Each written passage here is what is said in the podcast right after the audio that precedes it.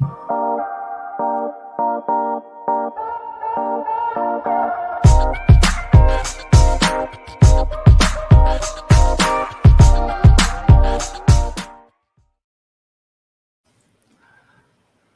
はい、えー、ビットコインマーケット速報へようこそ。えー、この番組はビットコインを中心に、えー、暗号資産にまつわる重要なマーケット情報やニュースをできるだけ絞ってタイムリーに解説する番組です。えー、トピックに応じて業界の最前線で活躍してくれているコメンテーターやアナリストを呼んでいます。えー、まあ、ビットコインに関するニュースはこれを見てもらえれば、特にマーケット関連のものはこれを見てもらえれば大丈夫っていうのを目指しています。というわけで、えー、先週はもうコインベースのえ上場の直後に、えー、長谷川さんとクリプタクトの斉藤さんに来ていただいて解説していただいたんですけど、えー、週末結構大きいね、あのー、動きがあったので、それについて話していこうと思います。で、ちょっともう、あの、これ意図的じゃないんですけど、あの、バナー出ちゃってるんですけど、一部ですね、仮想通貨バブル、もうおしまいかみたいな話もちょっとあったりして、その辺についても、まあ、あの議論というかね、話のネタにしていこうかなと思っています。はい。今回は長谷川さんと、えー、加藤騎士君に来てもらってます。よろしくお願いします。はい。いや、週末結構ひどかったですね。すね僕も、僕も、あの、結構被害を受けまして 被害、被害受けましたってツイートしたらみんな喜んでいいねしてくれてましたけどね、ツイッターとかで ひどい話ですが、はい。えー、まあそんな感じです。結構でも他にも、あの、週末の動きに振り回されたって人もいると思うので、まあ実際何があったのかってことと、えー、まあ、結構こういうので原因を探したりするのは、なんか後付けで意味がないっていう声もあるんですけど、じゃあ果たして今回の下げの要因って何かあったのか、まあなければないだと思うんですけど、まあそこら辺について話していければいいかなと思っています。はい。では、えー、いつも通り長谷川さんの解説をしていただきたいんですけど、その前にですね、スポンサーの紹介をさせていただきます。えー、この番組は、え、国内で暗号資産取引所を運営しているビットバンクさんにスポンサーしていただいています。えー、ビットバンクではビットコインやイーサリアムをはじめ、え充実した板取引で売買することができるのが特徴です。はい。えあとはこの番組にもよくえ参加してくれる古くからの濃いメンバーがいるのもビットバンクの特徴かなと思っています。はい。というわけで、えー、長谷川さんもビットバンクのアナリストとして働いておられて、最近あの結構かっこいい記事を出したということで見ましたよ。僕直前に。あ ありがとうございます。あの 僕が出したわけじゃないんですけど 情報発信を通して、こう、暗号資産業界への信頼を上げていきたいみたいな記事ですよね。はい。そうです。あの、本日も、あの、日経電子版さんに載せていただいてます。ああ。おえ、日経の？え？そうなんですか？あそうです。あの、まあ、日経クイックさんの方に載せてもらったのが、まあ、そのまま電子版の方にも。あ、あの、載せてもらってるという形です。ああ、そうなんですね。じゃあ、あの、興味がある人、はい、そうです。興味がある人向けに、長谷川さんにインタビューをした記事のリンクを貼っとくんで、詳細に。えー、興味がある人はそちら見てみてください。はい。ああともう一個だけなんですけど、あの前回、あの斉藤さんに中心に解説していただいたコインベースの上場の、まあ、解説と考察みたいな動画、あの一部ダイジェスト版にして公開しているので、えー、まあ、まだ見れてなかった人とか、もう一回、あの気になったところを見たいって人がいれば、ぜひそちらを確認してみてください。今後もちょっと一部ダイジェスト版として短いものを公開していくのをやっていこうって思っています。はい。というわけで、前置きが長くなってしまいましたけど、いよいよ行きましょう。じゃあ、長谷川さん、いつも通り、あの相場で起きたことのまとめっていうのを最初にお願いします。はい。えっ、ー、と、ちょっと前回からあの時間かぶっちゃってるところもあるんですけれども、ちょっと間短かったんで、えっ、ー、と、これいつも通りビットコイン1時間足ですね。大変の14日からのチャートになってて、えー、そうですね、えー、14日ですね、あの、コインベースの上場に向けて、あの、期待感で買いというのが入りまして、まあ、700万円というのに初めて載せるんですが、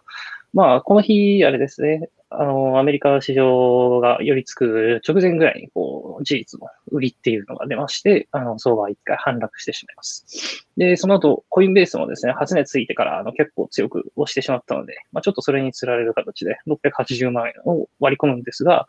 まあ、あの、この日、そのコインベースの株がですね、あの、ナスダックの出していた参照レートを上回って、あの、取引が終わったっていうので、まあちょっと安心感もつながって、タイトルで3月高値の周辺ですね、このあたりがサポートになって、えっ、ー、と、その後はちょっと、あれですね、イーサリアムのベルリンとかも通過して、ちょっと市場全体的に材料手尽くしたんで、ビットコインが680万円周辺で、あの、揉み合ってる感じだったんですが、えー、16日あたりですね、あの、中国の、あれですね、新疆ウイグル自治区の方であった停電の影響で、あの、中華系マイナーのハッシュレートがこう落ちているみたいな報道が流れまして、まあ、それがきっかけと言いますかね、まあ、それでちょっと相場が押してしまって、一回6万ドルまで、6万ドル水準ですね。これがだいたい655万円ぐらいなんですけれども、まあ、そのあたりまで落ちてしまうと。ただまあ、そのあたりがテクニカル的なサポートになって、一回反発するんですが、ちょっと週末ですね、18日、これも、あの、ツイッター上での情報で、あの、信憑性っていうのは、あの、あんまりないんですけれども、まあ、アメリカの財務省っていうのが、まあ、複数の金融機関に対して、まあ、仮想通貨のマネロンをしたっていうので、まあ、取り締まりを、あの、厳しくしていくよみたいな情報が流れてしまいまして、まあ、タイミング的にはちょっと、それと重なる形でビットコインにも売りが出て、まあ、このあたりですね、あの、また、あの、デリバのポジションっていうのが、まあ、だいぶまたロングに偏ってたような形なので、まあ、かなりこう、大量な生産、あの、強制の強制的な生産っていうのが出て、相場が、あの、下げ足を早めるという格好で、18日の夜あたりには580万円ぐらいまで一回押して、今はちょっと自立反発の様相で、620万円まで戻しているという感じになってますね。うん、ここにも書いてないですけど、特にそのアルトコインの下げがひどかったような認識がありますけどね、僕もそれでちょっとね、巻き込まれてしまったんですけど、50万円チャレンジでやってるものが。はい。ちょっとあの一部ですね、あの、ドージコインとか、 Qtum、クアンタムとか、モナコインとか除除いた主要なアルトコインもだいぶ押してましたね。はい。で、今はちょっと戻してるってことですね。で、そしたら、ね、他にもスライドはありますかね。はい。そうですね。まあ一応、まあちょっと先に、あの、はい、ちょっとハッシュレートの話を軽く、この後、キシンさんにも話していただくんで、軽くだけしておきますね。すねはい、えっと、その、16日のハッシュレートの下落なんですけど、あの、グラスノードからこれ取ってきてるデータなんですけど、あの、1日で40%以上、これ確か49%ぐらい下がってるんですね。で、今朝の僕レポートでも近年稀に見るハッシュレート下落って書いてあるんですけど、まあ、前回こんぐらい下がってたっていうのが、まあ、2017年の8月あたりで、まあ、ここ何起きてたかっていうと、あの、あの、できたばっかりのビットコインキャッシュの方にこう、ハッシュレートが流出してたみたいな。なんかそういうイベントが一応あって、まあ結構50%ぐらい1日で減ってたことはあったっていう感じですね。まあただもう、なんですかね、もう4年近く前なんで、まあ、結構久々にガツンと下げたなという印象でした。うんはい、なるほど。そう言われるとそんな下げたってかなり衝撃的ですね。あの BCH のハッシュレート下げたの覚えてるんですけど、はい、それと同じくらいの幅なのかな？で下げたってことですね。そう、あ、これ、あの、上下2つともビットコインのやつなんですけど、下があの、2017年あたりのビットコインのハッシュレートです。うん、うん、うん。で、上が、あの、つい最近です。うん。そうですね。この後ちょっと解説しますけど、これはかなり大きなハッシュレートの下落でしたね。はい。まあ、結構、その、まあ、そのまま押してるんですが、ちょっと今まで通り見てきたボリンジャーバンドを確認するんですが、えっと、ちょっとバンドの幅広がってるようにも見えるんですが、えっと、下から2番目のこの、この水準ですね。これがマイナス2シグマなんですけれども、あの、終値でこの水準っていうのは死守してるんですね。で、うん、この先、あの、一番嫌なのが、このマイナス2シグマっていうのを相場が割り込んで、かつ、バンドの幅っていうのがこう広がっていくっていう展開が、もうそれはあの、ボリンジャーバンドでいう、あの、下落トレンド入りのシグナルになるので、それは注意が必要なんですけれども、まだバンドの幅っていうのが狭くって、まあ、このマイナス2シグマとプラス2シグマのレンジの中で終値ベースで、あの、収まっているっていう形で、まあ、実は強くは押したものの、テクニカル的にはまだまだ、こう、下落トレンド始まったとは言い切れないような形になっていますね。なんで、そこまでこう、悲観してるわけではないかなという形になってます。うん、なるほど。ありがとうございます。はい。えー、そしたら、マーケット解説概要の方は以上ですかね。はい。はい、ありがとうございます。では、そしたらですね、ちょっと議論の方に移っていきたいなと思うんですけど、えー、まず一つ目の話で、さっきすでに一部話出ましたけど、ビットコインのハッシュレートが急落したことについてちょっと何が起きたのか、要因は何なのか、マーケット全体の影響はあるのかみたいな話を少しだけ話そうと思います。じゃあ、岸君お願いします。はい。えっ、ー、と、まず、じゃあ何が起こったか、事実を説明させていただきます。えっ、と、4月10日にどうも、あの、新居ウイグル自治区の、まあ、大きな炭鉱で事故が発生して、えーまあ、これは結構4月11日ぐらいにニュースになっていて、えーまあ多分石炭の供給がちょっと大幅に絞られてしまったことで、ちょっと火力発電の多分1週間ぐらいのバッファーがあったんですけど、16日、17日ぐらいになって、っ電力供給が逼迫してきて、まあそれで、えー新疆ウイグル自治区の一部で停電とか計画停電が行われているっていう状況があります。で、それに伴って週末に、えービットコインのハッシュレートの低下が観測されて、まあ先ほど長谷川さんはグラスノードとか、えーによると40何パーセントとか、まあサイトによっていろんな方法で推定してるんですが、まあ自分の方で、えーまあ計算、試算してみると、まあ実質多分20から30%ぐらいは下がったんじゃないかなっていう、えー結果になります。まあどうやって計算したかとかっていうのは、まああのポワソン分布とかそういうのを使って計算することができるんですけど、まあの日にちをどこで区切るかとか、そういうのでうん。結果は変わってくるんですけど、まあ細かいことは後で自分は記事を出そうと思っているので、それを読んでいただければなと思います。で、そえーそれがちょうど、えー週末に重なって、えーまあ週末って結構ビットコイン動きやすいというか参加者が減るので、まあその隙に、えーまあ嫌気されて売られたみたいなところはあるんじゃないかなと思います。うん。ただ本質的にあのマイニングが遅くなったからといって売るものなのかっていうのはちょっといまいち自分には理解できないところがあって、まあ、そのマイナー、まあ、ビットコイン自体の供給も絞られるということになるのでそのマイナーの売りっていうのは減る。もしくは逆に考えてそのマイナーはその期間創業するつもりだったけどマイナーが急いでその分の損失をカバーするために売ったっていう、え意見もあるかもしれないし、ちょっとその辺どういう影響があるか、それほど、えー自分でも整理できてないんですけど、えーまあ、実事実としてなんかそれをもとに週末の、えー下落を説明してる人が多いような気がします。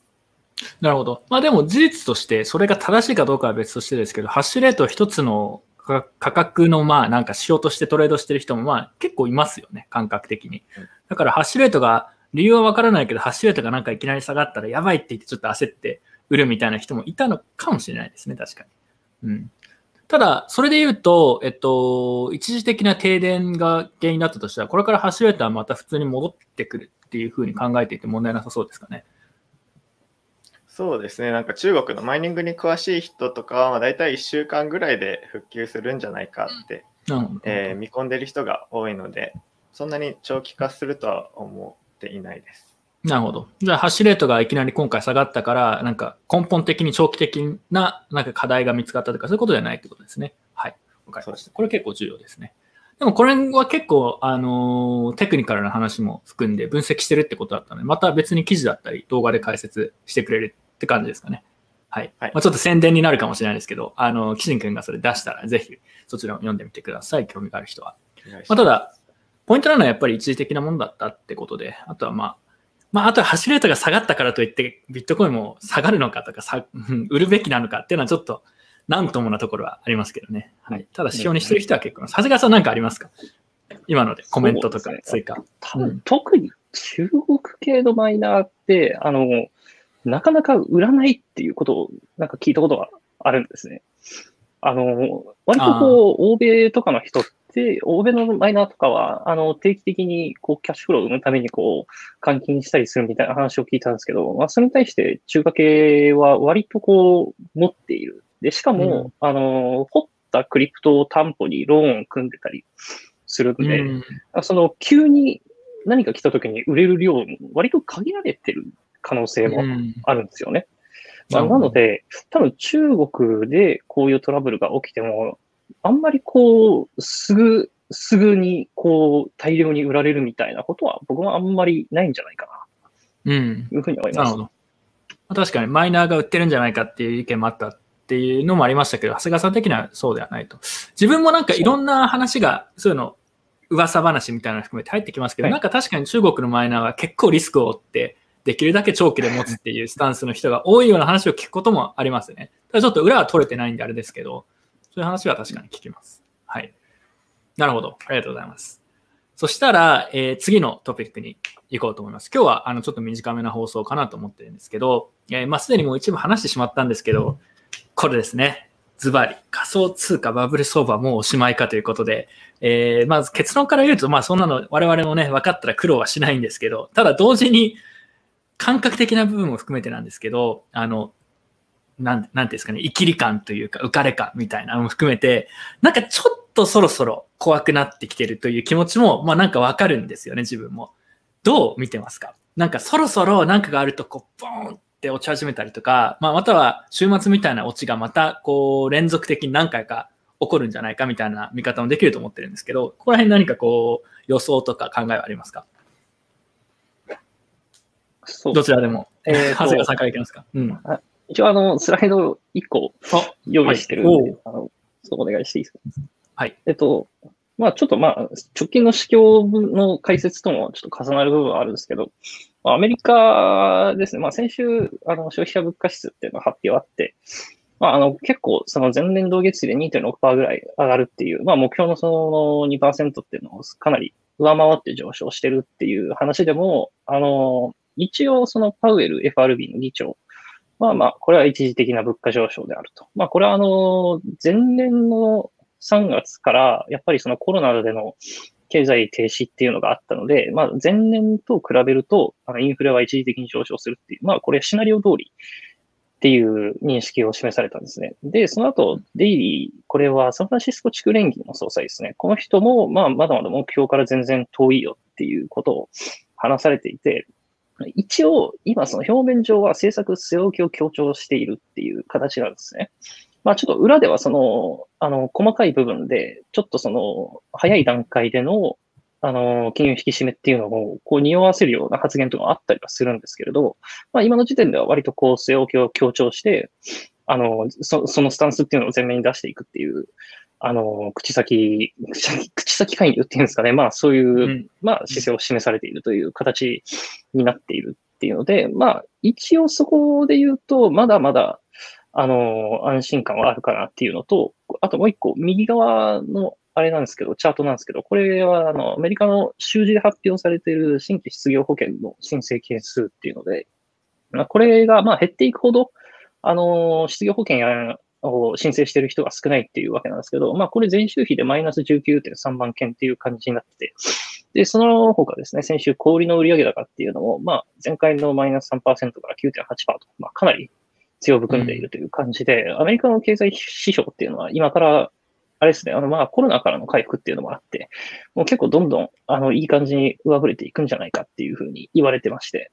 まあ、こういうのを受けてですね、この赤字のところですね、あの、長期金利のことですね、利回りっていうのは。まあ、これ利回り低下、ドル下落、株高という環境が今なお作られている形でして、まあ、これ、あの、ご存知の方いらっしゃると思うんですけど、これあの、去年のその、まあ、株だったりビットコインっていうのを上げていった要因ですよね。まあ、これがまだまだ続きそうだなという感じはあるんですね。で、まあ、注意しなきゃいけないのは、そうですね、この先ですね、確か、また、あの、アメリカの衆議院のその政策会合っていうので、まあ、その、この先政策がどうなっていくかっていうのを、まあ、ちょっとより注意深く、注意深く見ていって、その、政策がどう変化するのか、またどのタイミングで変化するのかみたいなのを、まあ、見極める必要はあるっていう感じだと思ってます。ただまあ、それまではまだ、まだまだこう、上値を試していく余地っていうのはありそうだなという、まあ、その外の環境から見てですね。いうふうに思ってます。なるほど。ありがとうございます。えっと、そしたら、えー、キシンクの意見も聞こうと思うんですけど、実はその前に、あの、スポンサーの動画を流すのを忘れていたので、このタイミングでね、先にちょっとそれを流して、その後に、えー、ちょっと自分の意見も含めて、果たしてバブル、もういつまで続くのか、まあ、それは分かってれば本当に苦労はしないんですけど、ちょっとそこについて違う視点からも話していこうと思います。皆さん、こんにちは。ビットバンク広報担当のジャッキーです現在ビットバンクでは様々なポジションで採用を行っていますビットバンクはビットコインの技術で世界中にあらゆる価値を流通させるをミッションに。暗号資産取引所の運営のみならず多方面に事業を拡大していきます。ご興味のある方はぜひ概要欄をチェックしてみてください。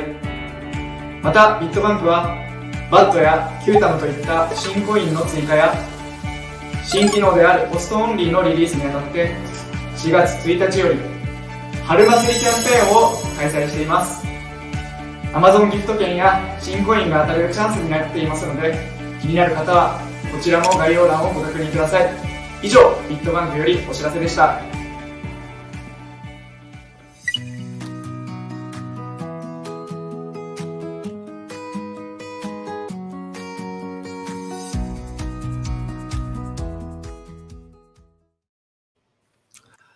はい。ということで、えー、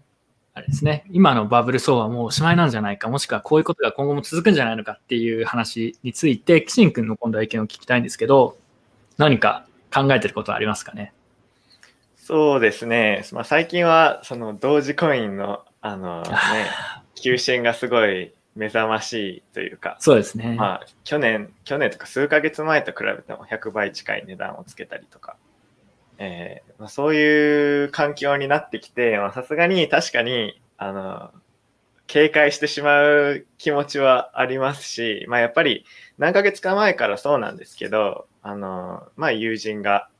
えー、ビットコインとかアルトコインとか、まあ逆にアメリカの株とかについてめっちゃなんか SNS で発信するようになったりとか、なんかそういうのがあると少しやっぱり警戒してしまいますよね。で、うんあやっぱりなんか超長い目で見て、まあ、結局ビットコインに結構依存してるというか、この業界自体がビットコインが上がれば他のものも上がるし、ビットコインがなんか低迷すれば他のものも低迷するっていう構造になりやすいと思うんですけど、えー、ま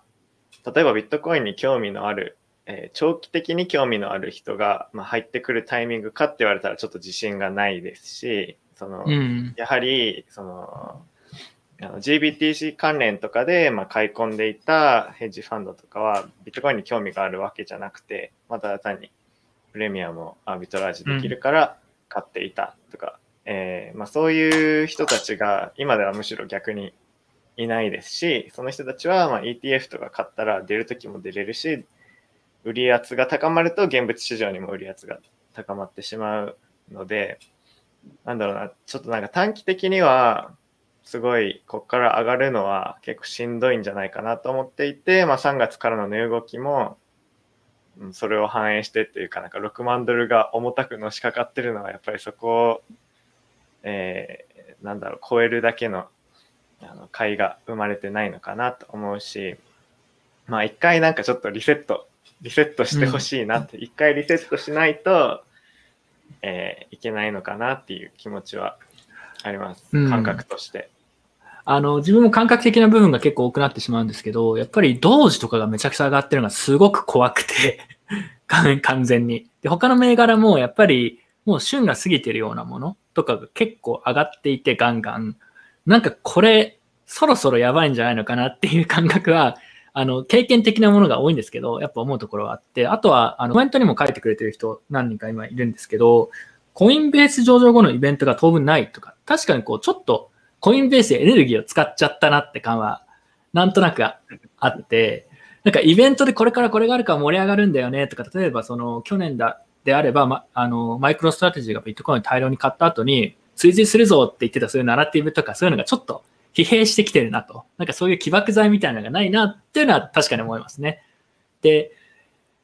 ガンガンさらに一般投資家が入ってくるかどうかっていうのはちょっと自分明確なあの、指標だったりデータみたいなのないんですけど、確かにちょっと一巡ついた感は否めなくはない。まあ、そのいろんなものを観察しててもっていうのはありますね。はい。まあ、ただ、これはそんな簡単にね、いつ、いつおしまいとかもうおしまいとかがわかるものではないのであれですけど、ちょっとずつその、なんでしょうね、本格的なトレーダーの方とか投資家の人たちとかもちょっと行き過ぎなんじゃないかっていう声は見ることが増えてきてるなとは思います。はい。あとは NFT とかもありましたしね。まあ NFT もすでにちょっとずつなんかこう空気が抜けてきてるのを感じていて、一時期すごい盛り上がりましたけど、うん、なんかそういうのが何周も何周もしていくと、やっぱりこう、どんどんどんどん一つ一つの、あの、エネルギーって減っていくので、ちょっと後半に差し掛かってるような気もしなくはないです。少し怖いなとは思ってます。はい。長谷川さん何かありますか？追加で。そうですね。あの確かにその、キンさんおっしゃってたように、6万ドルは結構、あのー、硬い壁かなっていうふうには思いますね。3月、1ヶ月ぐらいここ抜けられなかったところなんで、あのー、先ほど申し上げたように、あの、そこはある程度硬いだろうなっていうふうには見てるんですけれども、まあそこを超えるにはやっぱり強めの材料多分必要なんじゃないかなっていうのは、あの、納得できます。うん。はい。まあ、あの、ただ、先週末のあの値下がりっていうのは、まあ、それに理由をつけようと、要因を見つけようというような人もいると思いますけど、あれってでも実際はなんか別に何か特別に明確な理由があってガーンって下がったというわけではないって感じですよね。いや、あの、あれだけの幅が生まれるのって、結局そのデリバのせい、せいって言っていいのかわかんないですけど、うん、あの、ポジションが偏っちゃうせいなんで、うん。うん、まあ、これって2月も3月も見てきたことであって、うん、まあ確かに1日の間で、こう、1割安っていうのは確かに結構、おおすごいなっていうのはあったんですけど、まあ、まだまだその、なんだろうな、ここで転換点と断定できるような、環境ではまだないかなという感じ、ね、なるほど。その点では別に先週末の動きがあったから特にそんな今焦るものでもまだないです。ということは、まあ、ありそうですね。まあ、こういうのよくありますからね。うん。はい。了解です。まあ、では今日はね、ちょっと早めですけど、まあ、これくらいでいいんじゃないのかなと思います。そして、あのー、今回ですね、これ使うの好きなんですけど、かなり忘れてしまっていたんですけど とりあえず一回使っておきました。はい。えー、まあ今回はここまでにして、えー、また次回、まあ今週の後半にもしかしたら何かニュースがあればやるかもしれないですし、来週またちょっと議論ベースの話を少し増やそうかなと思ってまして、まあ今日も一部しましたけど、ポジションを取って、例えば、あの、今、あのー、もう一旦ポジションを生産すべきかどうかとか、ではもうバブル後半に、あのー、